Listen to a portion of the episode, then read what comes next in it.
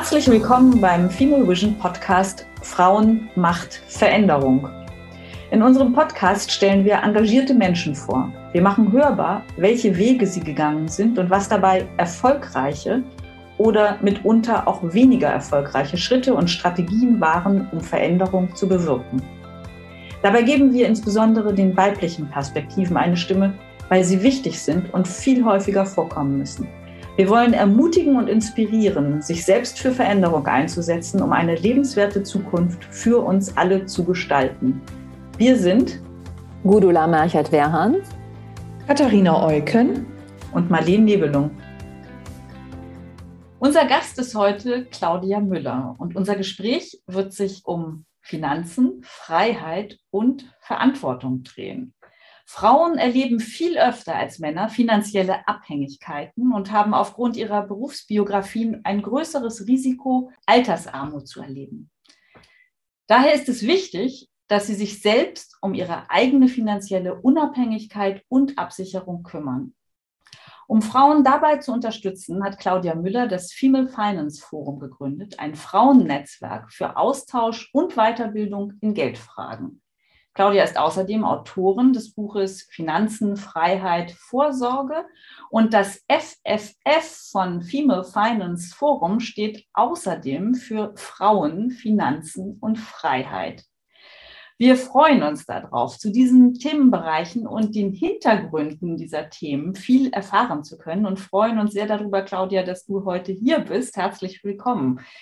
Wir fangen wie üblich an, indem wir dich bitten, dass du dich vorstellst und in diesem Fall auch gleich das Female Finance Forum vorstellst. Sehr gerne. Vielen Dank für die Einladung. Ich freue mich total, dass ich hier sein darf. Genau, ich bin Claudia. Ich bin die Gründerin des Female Finance Forums. Vom Hintergrund her bin ich relativ klassische Ökonomin mit einem kleinen Politikeinschlag dabei, habe dann knapp vier Jahre bei der Deutschen Bundesbank gearbeitet also die Deutsche Zentralbank. Dort war ich für das Thema nachhaltige Geldanlage zuständig im internationalen Kontext. Und dann habe ich Anfang 2018 das Female Finance Forum gegründet, was eigentlich genau das, nämlich nachhaltige Geldanlage, beibringt. Und zwar besonders für Frauen. Aus genau den Gründen, die du gerade genannt hast, äh, also weniger Geld, finanzielle Abhängigkeit und so weiter. Ähm, das heißt, viel mehr Notwendigkeit, dieses wenige Geld gut zu verwalten und zu vermehren. Und ich finde idealerweise dann auch nachhaltig, aber das darf natürlich jede Frau selber entscheiden, wie sie das gerne machen möchte. Das heißt, ich gebe Workshops, Vorträge. Niemals verkaufe ich irgendwelche Finanzprodukte, sondern es geht wirklich um die Bildung von jeder Einzelnen, weil ich finde, Geld ist ein ganz, ganz essentieller Aspekt von eben Freiheit und Selbstbestimmung. Das ist das Ziel, das ich dabei habe. Es geht mir nicht, eigentlich nicht um das Geld, sondern es geht mir um das Geld als Mittel zum Zweck. Und der Zweck ist für mich Gleichberechtigung, Selbstbestimmtheit, Entscheidungsfreiheit. Äh, passt das, was wir gerne vertieft dazu noch wissen möchten, nämlich wie du selber zu diesem Thema gekommen bist. Gab es etwas Biografisches, was dich dazu bewegt hat, äh, Finanzen, sich Freiheit zu ermöglichen, etc so interessant zu finden? Ehrlich gesagt, gar nicht so, so eine tolle, ich sag mal, Heldinnen-Story oder so, wo man sagen kann, das war der entscheidende Auslöser. Bei mir war es irgendwie immer schon so, dass ich gerne dazu beitragen wollte, dass die Welt im Großen oder auch einfach im Kleinen in meinem Umfeld ein bisschen besser wird. Ich wollte eine Zeit lang Ärztin werden, dann wollte ich Lehrerin werden, also ganz unterschiedliche Berufsziele. Dann wollte ich UNO-Generalsekretärin werden. Und dann habe ich mir gedacht, also dann kam so der Gedanke, was bewegt denn eigentlich so die großen irgendwie ja Gleichberechtigungsströme sozusagen, auch international zwischen Ländern und so weiter. Und habe eben immer wieder gesehen und gehört und gedacht, Geld ist Macht. Also möchte ich vor allem erstmal dafür sorgen, dass dieses Geld, also dass, dass das System fair ist, dass das System gerecht ist und da eben natürlich nicht alle Menschen gleich viel Geld haben, aber alle Menschen dieselben Möglichkeiten haben. Das war mir eben wichtig. Deswegen bin ich zur Zentralbank gegangen. Und dann fand ich eben dieses Thema der, der, der nachhaltigen Geldanlage so wahnsinnig spannend. Und dann gab es im Prinzip schon zwei Impulse, aber nicht so sehr aus meiner persönlichen Biografie, sondern einfach aus meinem Umfeld. Der erste Impuls, also ich wusste, ich würde mich gern selbstständig machen, hatte aber keine Idee, womit. Und dann kam der erste Impuls von meinem Vater, ehrlich gesagt, der nämlich fragte, hey Claudia, du erzählst so begeistert von diesen nachhaltigen Geldanlagen, wie kann ich das denn machen? Wie kann ich das Geld, das ich so habe, nachhaltig anlegen? Und dann habe ich gedacht, aha, hier ist meine Geschäftsidee. Zuerst erkläre ich das meinem Vater und danach ganz vielen anderen Menschen. Und dann habe ich immer wieder gemerkt, das Problem an der nachhaltigen Geldanlage ist nicht die Nachhaltigkeit, sondern das Problem ist die Geldanlage. Die Geldanlage macht vielen Menschen Angst, da sind totale Berührungsängste, da sind Hemmungen und so weiter. Das heißt, dann kam, kam ich so auf den Trichter, okay, wir müssen anfangen mit der finanziellen Bildung. Und dann können wir die Nachhaltigkeit als weitere Komponente mit einpflegen. Und dann kam der zweite Impuls von einer Freundin, die sagte, ich hab, arbeite jetzt seit ein paar Jahren, ich habe jeden Monat etwas Geld übrig, ich möchte gerne was damit machen. Aber wenn ich mich einlese, dann kommen mir immer nur Männer sozusagen in die Hände. Ja? Alle Finanzexperten sind Männer. Egal ob Autoren, Journalisten, auf dem Podium, in der Börse, wo auch immer, das sind immer Männer. Ich fühle mich von denen nicht angesprochen. Warum gibt es da nicht mehr von Frauen für Frauen? Und dann habe ich gedacht, aha, da muss ich mal recherchieren und gucken und habe dann eben die Zahlen gesehen, die du im Eingang auch genannt hast, eben diese Unterschiede. Ich habe gedacht, okay, finanzielle Bildung für Frauen. Und dann habe ich natürlich angefangen, mich in meinem Umfeld umzuschauen. Und dann habe ich genug Fälle gesehen, die genau das bestätigt haben. Nach der Trennung lebt der Mann okay weiter, die Frau absolut finanziell abgestiegen. Immer, immer wieder. Und auch dann in, ich sage jetzt mal in meiner Generation, ich bin 35, wenn dann Familienplanung ansteht oder eben Familiengründung, sehen wir auch wieder die klassischen Geschlechterrollen. Und mir ist es völlig egal, wie eine Familie, ein Paar, eine Person ihr Leben gestaltet. Aber im Prinzip ist das Thema Finanzen für Frauen weniger das Thema, dass Frauen anders mit Geld umgehen müssen als Männer, sondern vor allem das Thema, dass Mütter anders mit Geld umgehen müssen als alle anderen weil das häufig der Zeitpunkt ist, wo wir dann anfangen, eben in Teilzeit erwerbstätig zu sein, deswegen weniger Karrierechancen und so weiter. Es tut mir leid, ich hole total weit aus gerade. Ähm, aber das ist eben das, was letztendlich unsere Finanzen betrifft. Und wenn man sich für die klassische Aufteilung entscheidet oder so, ist das völlig in Ordnung. Dann muss ich nur eben besprechen, wie ich die Finanzen regel. Das kann ich ja machen. Ist überhaupt kein Problem. Ich muss nur wissen, dass das ein Thema sein sollte. Ja, wunderbar. Das ähm, ist ein toller Einstieg und wir würden jetzt gerne einmal auf dieses Geldthema etwas grundlegender kommen und haben auf deiner Webseite gelesen, dass du im Grunde genommen versuchst, den Leuten die Angst vor Finanzkrisen und Börsencrashs zu nehmen und äh, auch vertrittst, Geldanlage hat äh, an der Börse hat immer äh, Bestand und ähm, man sollte davor keine Scheu haben. Woran machst du das denn fest? Natürlich muss ich da sagen, auch ich habe keine Glaskugel, die die Zukunft vorhersagen kann. Und natürlich kann es sein, dass in 20 Jahren es heißt, die Claudia hat damals riesig großen Mist erzählt. Aber was mich sozusagen immer tröstet, ist, dass die Börse einfach seit über 400 Jahren existiert und wenn man so zurückblickt, was die in der Zeit alles überlebt hat, dann sind im Prinzip die Umbrüche, die wir jetzt haben, auch nicht viel schlimmer. Und ich glaube, dass ähm, der Kapitalismus absolut ausgenutzt werden kann und, und sozusagen sehr menschenfeindliche Züge haben kann, aber nicht muss. Und ich glaube, dass wir bislang kein besseres und stabileres System gesehen haben als den Kapitalismus. Das heißt, ähm, in dem Fall schaue ich tatsächlich auf die Vergangenheit und denke mir, wenn etwas Weltkriege überstanden hat, Börsenreformen, Hyperinflation, Deflation, ähm, die ganzen, das ganze Verschmelzen der Fürstentümer zu Ländern und dann zur Europäischen Union und so weiter, dann ist das stabil. Und dann wird das hoffentlich auch die weiteren Jahrzehnte oder auch Jahrhunderte überstehen. Und außerdem, auch wenn das nicht, ähm, nicht sehr tröstlich ist, aber wenn die Börse nicht mehr existiert, dann haben wir so substanzielle Probleme, dass das Geld auf unserem Konto auch, ehrlich gesagt, relativ egal ist. Von daher ist es auch einfach ein bisschen alternativlos eigentlich. Wir hatten zum Thema Geld schon vor einigen Monaten einen Podcast Nadjescha Taranczewski zu Gast, eine Psychologin, die sich äh, mit dem Thema auseinandersetzt. Und sie sagte, dass lange bevor das Thema Investitionen eine Rolle spielen kann, man sich mit der Bedeutung von den eigenen Stereotypen und den eigenen Glaubenssätzen äh, bezüglich Geld auseinandersetzen sollte. Und sie sagte auch, dass sich über das Verhältnis zum Geld Stereotype Rollenbilder manifestieren. Wie siehst du das? Würde ich 100 Prozent zustimmen. Es ist, es ist so spannend. Ich habe ich hab einen Online-Kurs und äh, den nutze ich auch in meinem Acht-Wochen-Programm und so. Und da ist die erste Stunde oder die erste Woche geht es nur um das Thema Glaubenssätze, innere Einstellung zum Thema Geld und was da alles hochkommt und was da eben auch ganz automatisch mit unseren Kindheitserfahrungen, damit auch verbunden eben mit unseren Rollenbildern, die wir automatisch aufsaugen, verbunden ist, das ist wirklich wahnsinnig spannend.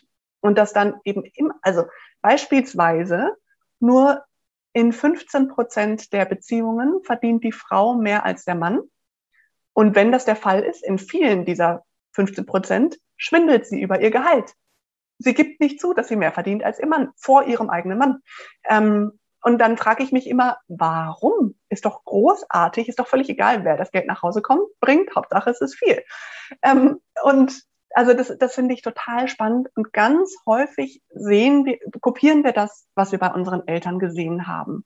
In ganz vielen Dingen, ja, in, sei es in unserer Gestik, in unserer Mimik, in der Art, wie wir mit unseren Kindern reden und eben auch in der Art, wie wir mit unserem Geld umgehen. Und ganz häufig ist es nun mal so, oder war es vielleicht so, dass eben die Frau das Haushaltsgeld verwaltet und der Mann entscheidet über alle größeren Investitionen, so ab Autokauf aufwärts, die Entscheidung des Mannes. Und das kopieren wir dann. Und dann ist es aber, das hat, das führt zu ganz vielen Automatismen oder untermauert sie zumindest. Das heißt, bei der Frage, wer nimmt Elterngeld? Beziehungsweise wer nimmt Elternzeit? Wer bekommt wie viel Elterngeld? Der Mann bringt mehr Geld nach Hause also ist es vermeintlich nur sinnvoll, dass eben die Frau die längere Elternzeit nimmt. Es gibt genug Paare, wo die Frau mehr verdient und trotzdem die längere Elternzeit nimmt. Das heißt, es ist zum Teil auch vielleicht hauptsächlich eine Ausrede oder sonstiges. Also es gibt immer verschiedene Faktoren, die da reinspielen. Aber auch da Geld ist Macht, Geld ist ein Entscheidungsfaktor. Wenn wir überlegen, ob wir einen, wegen eines Jobs umziehen, dann ist immer die Frage, lohnt sich das im Sinne von Geld? Ist das Gehalt ausreichend? Dann kann man das vielleicht machen. Und das heißt, ja, ich würde dem absolut zustimmen. Unsere Einstellung zum Geld prägt unser ganzes Verhalten. Und deswegen ist es so wichtig, uns erstmal darüber bewusst zu werden, auch eben unser Ausgabeverhalten, unser ganzes Konsumverhalten. Wie viele Menschen sehen ihr Gehalt als Schmerzensgeld und gönnen sich dann endlich etwas, weil wenn Freitagabend ist und die Arbeitswoche zu Ende. Und dann ist klar, dass sie das Geld eigentlich einfach mit beiden Händen direkt wieder zum Fenster rauswerfen, weil sie es eben nur als Belohnung für die Arbeit empfinden, die sie nicht mögen oder so und äh, deswegen sich da eben immer was kaufen wollen. Das heißt, wenn ich das nicht durchbreche, wird es mir sehr schwer fallen, am Freitagabend vielleicht einfach etwas weniger Geld auszugeben und das Geld stattdessen zu sparen und zu investieren. Wenn ich total Angst habe, wenn meine Eltern mit der Telekom-Aktie auf die Nase gefallen sind, dann prägt mich das auch als Kind. Das habe ich mitbekommen. Dann habe ich Angst vor der Börse. Dann habe ich Angst, das überhaupt zu lernen und anzugucken und so und blockiere von Anfang an und will mich gar nicht damit befassen. Also, ja, wie gesagt, ich stimme dem absolut zu. Dankeschön. Sag mal, Gibt es denn deiner Meinung nach sowas wie eine weibliche Anlagestrategie? Es gibt typisch weibliche Entscheidungsprozesse tatsächlich und es gibt auch typisch, weibliche, ähm, typisch weibliches Investitionsverhalten. Also da gibt es ganz klare Statistiken. Frauen investieren zum Beispiel häufiger in, in Fonds in irgendeiner Form, egal ob jetzt klassischer Investmentfonds oder eben der kostengünstige ETF. Ähm, aber sie investieren eben nicht in Einzelaktien, sondern in, in Bündel, also in einen Fonds. Und das macht sie auch zum Beispiel zu den besseren Investorinnen. Also statistisch gesehen gehen Frauen ein niedrigeres Risiko ein, weil sie eben breit streuen und nicht nur einzelne Unternehmen kaufen. Und gleichzeitig haben sie die höhere Rendite, also den höheren Gewinn in ihren Investitionen. Und wir sehen das auch, oder ein Aspekt ist auch, dass Frauen mehr Informationen haben wollen, bevor sie anfangen zu investieren. Das heißt, Frauen, ich sage gerne, wir sind nicht risikoscheu, aber wir sind risikobewusst. Das heißt, wir wollen verstehen, was wir tun, bevor wir es tun. Und das ist eine total gute Eigenschaft, die eben dazu führt, dass wir eine klare Strategie haben, bei der dann auch bleiben und die umsetzen, wohingegen Männer viel früher anfangen zu investieren. Das ist einerseits gut, sie investieren häufiger und früher, aber sie betreiben dann eben Learning by Doing, machen mehr Fehler, deswegen weniger Gewinn. Also das sind so Aspekte und äh, die, wo Männer und Frauen sich tatsächlich unterscheiden. Und in der Notwendigkeit ist es ganz klar so, dass Frauen mehr investieren müssen als Männer, damit es am Ende reicht, weil im Schnitt, statistisch gesehen, unsere Rente deutlich niedriger sein wird als die der Männer. Das heißt, wir müssen privat mehr vorsorgen. Danke. Wie wichtig ist es dir und deinem Female Finance Forum neben dem Hauptanliegen, was das Finanzempowerment ist, ähm, auch das Finanzsystem zu beeinflussen. Also das System nicht nur zu nutzen und innerhalb des Systems zu spielen, sondern auch zu verändern. Das finde ich wahnsinnig wichtig. Das ist ein Aspekt, den ich so schön finde, wenn, wenn die Frauen eben verstehen, auch, auch da wieder, ja, Geld ist Macht. Das heißt, je mehr vernünftige Menschen Geld in der Hand haben, egal ob sie das bar in der Hand, also oder im, im Portemonnaie oder auf dem Konto oder im Depot haben, umso mehr können sie Gutes tun. Das heißt, ganz viele meiner Kundinnen investieren nachhaltig, großartig. Wenn ich Investorin bin, kann ich Einfluss nehmen darauf, wie das Unternehmen sich aufstellt. Das heißt, ich kann dafür sorgen, dass eben nicht mehr ausbeuterische Arbeitsverhältnisse herrschen und so weiter. Das sind alles Themen, die man erstmal irgendwie verstehen muss, die man natürlich auch, jetzt ganz ehrlich, der Anteil, den ich an einem unter großen Unternehmen habe, ist minimal. Aber trotzdem, Schritt für Schritt kommen wir dahin, dass eben mehr ja, vernünftige Menschen da auch mitspielen können. Aber ich finde es total wichtig, dass wir wirklich auch systemische Änderungen haben. Das eine ist das, was wir dann als Teilhaberinnen am Finanzsystem selber umsetzen können. Wie gesagt, unser Stimmrecht ausüben und so. Aber das andere, da brauchen wir auch politische Änderungen. Das heißt, angefangen davon, dass ich finde, wir brauchen Finanzbildung schon in der Schule, ein Schulfach zum Thema allgemeine Lebensfähigkeit und dazu gehören Versicherungen, Steuern äh, und, und Geldanlage. Dazu gehört gerne auch Gesundheit oder Ernährung oder solche Sachen. Ja. Es muss nicht nur Finanzen sein, es gibt viele wichtige Themen. Aber deswegen eben diese Lebensfähigkeit.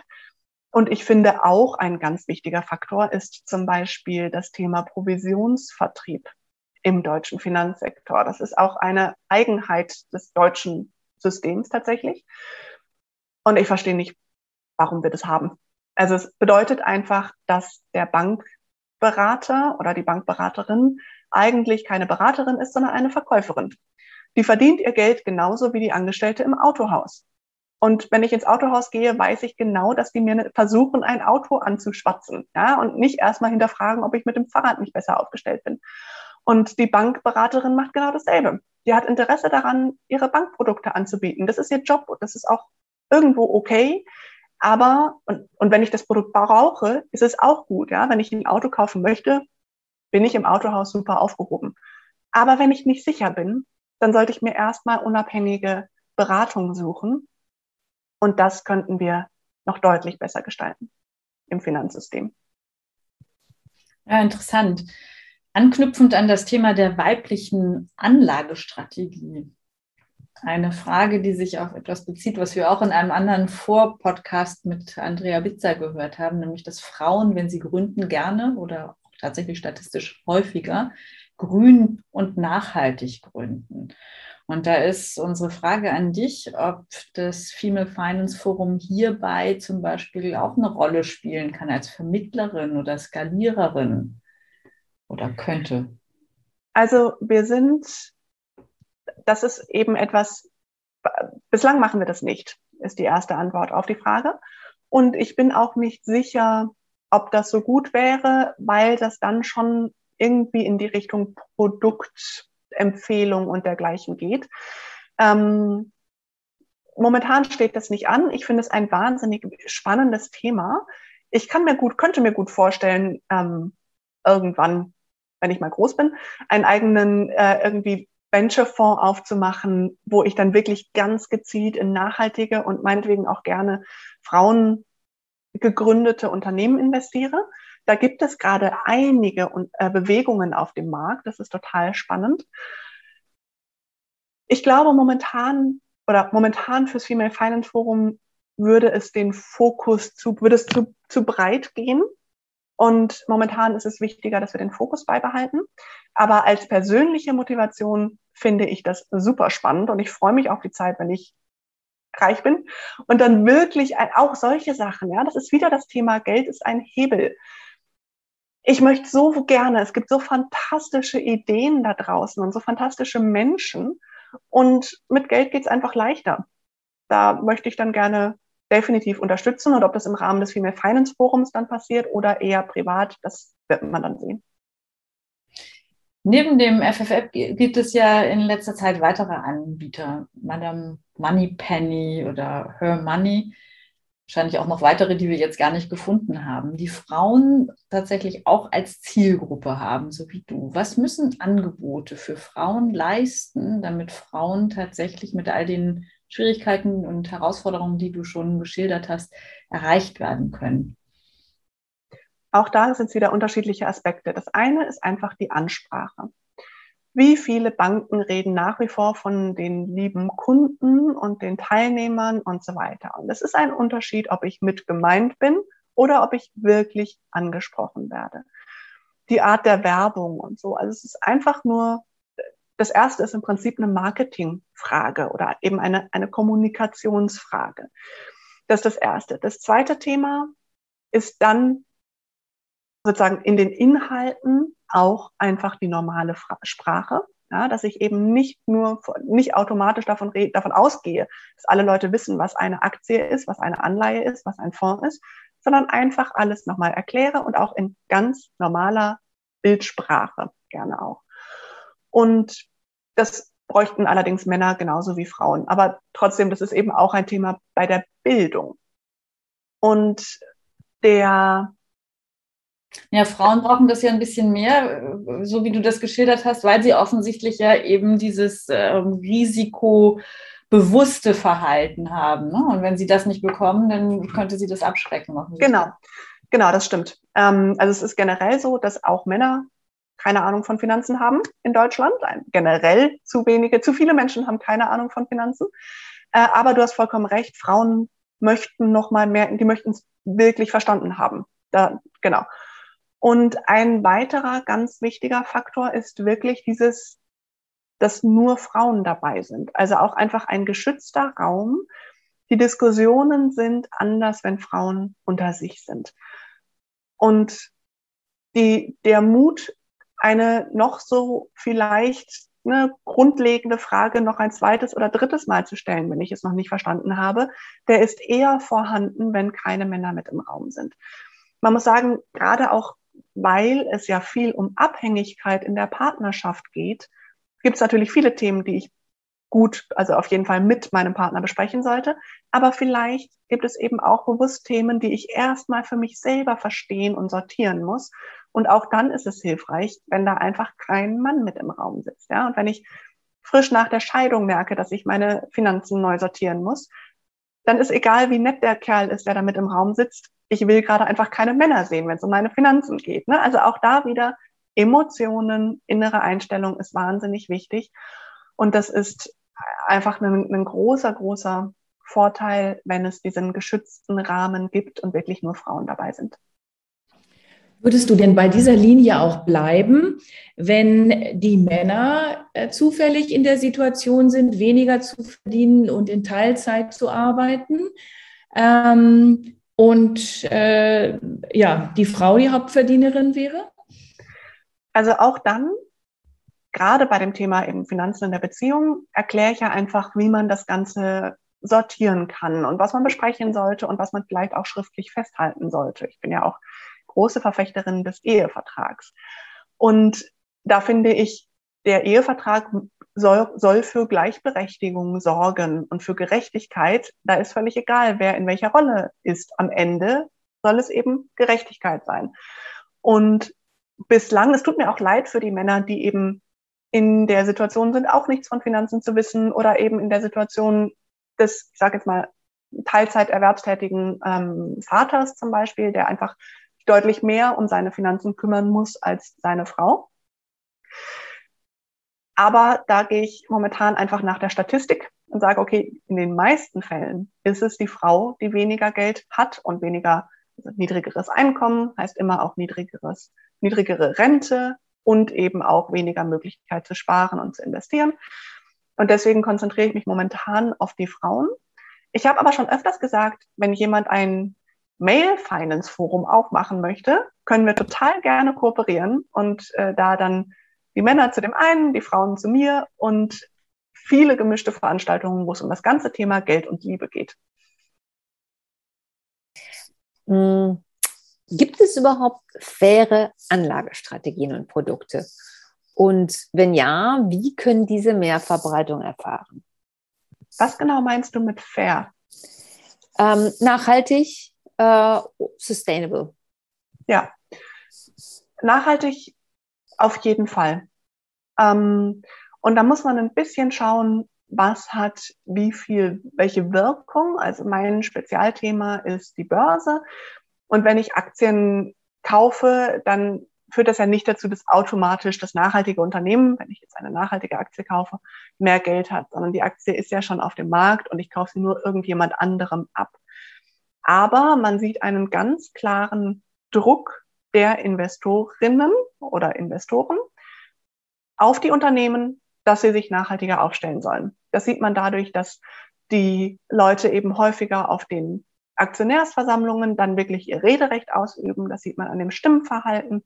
Und das sieht man daran, dass die Nachfrage nach nachhaltigen Fonds immer weiter steigt.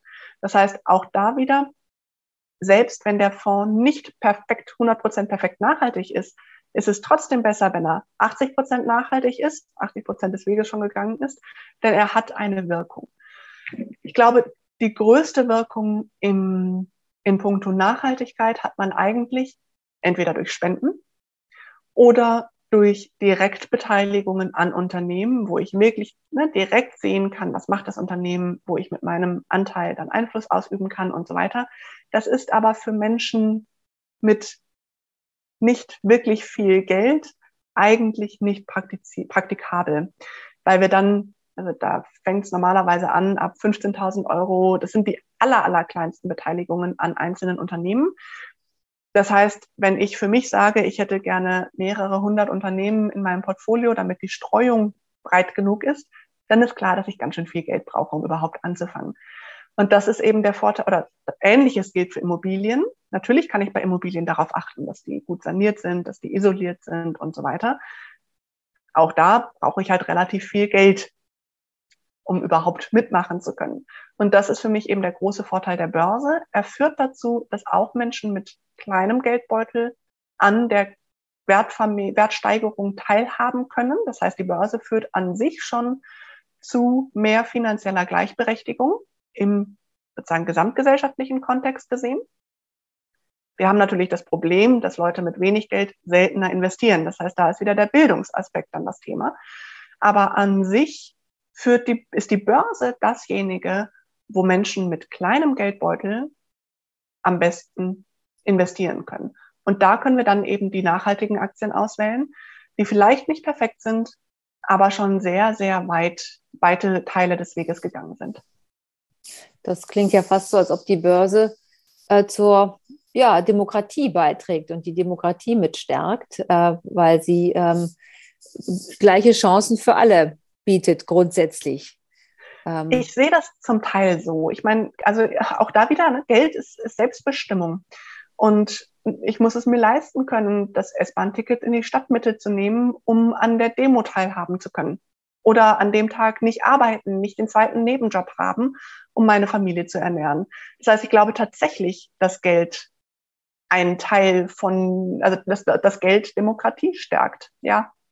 Und ich wünsche mir noch also gerne mehr Umverteilung.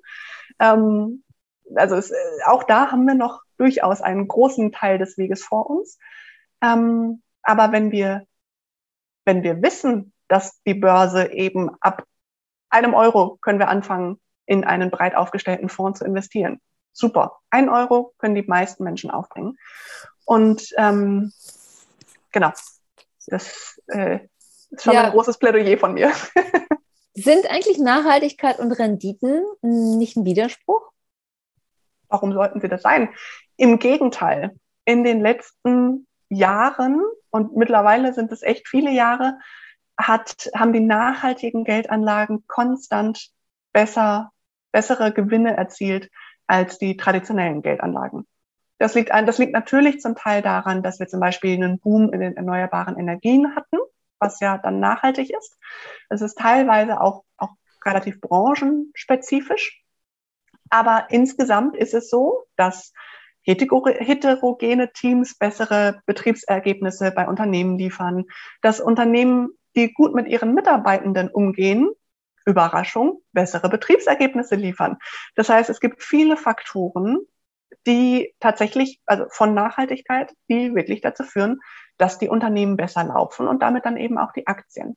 Abgesehen davon, dass Skandale bei nachhaltigen Unternehmen, die transparent agieren, auch seltener vorkommen. Das heißt, auch Skandale sind ja ganz schlecht für den Aktienkurs.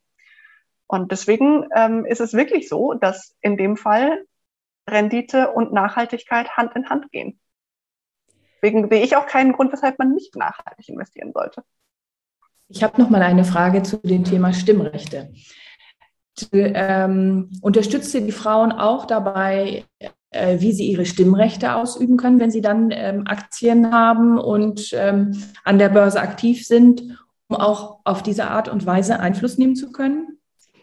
Bislang leider nicht. Also das liegt daran, dass ich Einzelaktien für die Einsteigerin überhaupt nicht für sinnvoll erachte, sondern ich eben beibringe, wie Fonds funktionieren und wie ich in Fonds investieren kann, weil ich damit als Einsteigerin sowohl mein Risiko als auch meine Kosten deutlich senken kann.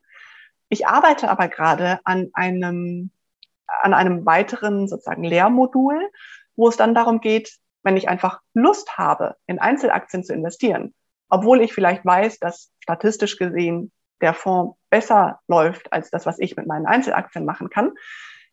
Wie mache ich das? Wie finde ich die richtigen Unternehmen? Was, worauf achte ich in puncto Nachhaltigkeit, falls das für mich wichtig ist? Und dann eben auch, was für Rechte habe ich dann eigentlich und welche Möglichkeiten. Das heißt, da fließt es auf jeden Fall mit ein. Ist aber noch nicht fertig. Wir gehen nochmal in eine ganz andere Richtung, nämlich deine eigene Firma, die Gründung. Da würde uns nochmal interessieren, äh, Claudia, wenn du daran zurückdenkst, was lief gut, was lief nicht so gut und was würdest du heute anders machen? Was gut lief, war dass ich sehr schnell viel Sichtbarkeit bekommen habe und Reichweite. Was ich da sagen würde, was ähm, da, da war eine Mischung aus Glück und also und Zielsetzung. Das heißt, zum einen hatte ich eben das Glück, dass das Stipendienprogramm, in dem ich Teil war, mit, äh, mit Medien kooperiert hat und da eben dann Interviews mit mir geführt worden sind. Was ich mir selber vorgenommen habe und was sehr, sehr wirksam war, war, dass ich einfach zu jeder einzelnen Veranstaltung hingegangen bin, die 2018 zum Thema Finanzen oder Gleichberechtigung äh, stattgefunden hat. Und bei jeder Veranstaltung habe ich beschlossen, entweder ich bin selber Teil des Podiums, ne, durch einen Vortrag oder Podiumsdiskussion oder so, oder wenn nicht, dann stelle ich eine Frage es gibt ja eigentlich immer die Möglichkeit, Fragen zu stellen aus dem Publikum. Und dann stehe ich auf und stelle mich kurz vor und das, was ich mache. Und dadurch habe ich natürlich wahnsinnig viel Sichtbarkeit bekommen, weil ich dann bei jeder Veranstaltung zum einen gut zuhören musste. Also ich konnte auch nicht einfach so ein bisschen wegdösen, wie man das, also wie ich das zugegeben manchmal mache, wenn der Vortrag nicht so spannend ist. Ich musste zuhören, weil ich ja eine Frage stellen wollte.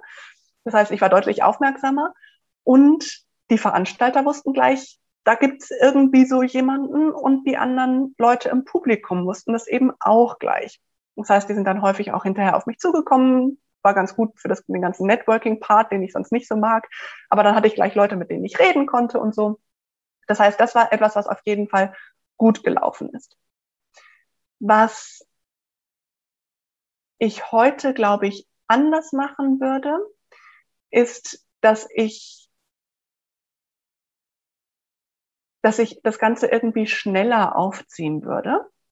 Ähm, Im Sinne von, von einfach Wachstum und vor allem Mitarbeitende. Ich habe die ersten zweieinhalb Jahre ähm, war ich komplett alleine und mit Nebenjob und so weiter, weil ich am Anfang natürlich auch irgendwie erstmal die finanzielle Sicherheit auch brauchte. Ja, auch da wieder Finanzen äh, geben einem Möglichkeiten, wenn man sie hat. Wenn man sie nicht hat, muss man halt arbeiten nebenher. Ähm, und vor anderthalb Jahren habe ich meine erste Mitab also Werkstudentin angestellt. Und das ist so gut. Also das tut mir einfach so gut. Ich, da kommt es natürlich auch auf die Gründerpersönlichkeit an. Ich bin jemand, ich liebe den Austausch mit anderen Menschen. Ich liebe äh, irgendwie die, das, das, die Diskussion und so weiter. Das heißt, mein, mein Unternehmen passt da sehr gut zu, weil ich konstant rede. Reden ist ja jetzt irgendwie mein Job. Ähm, aber meine Unternehmensstruktur passte eigentlich bis dahin nicht so gut dazu, weil ich sehr alleine war. Ich habe das ein bisschen kompensiert dadurch, dass ich, dass ich mir immer Beratung gesucht habe. Ich hatte immer einen Coach, immer irgendwie Experten, Expertinnen, die ich fragen konnte. Ich habe mit Freundinnen geredet ohne Ende.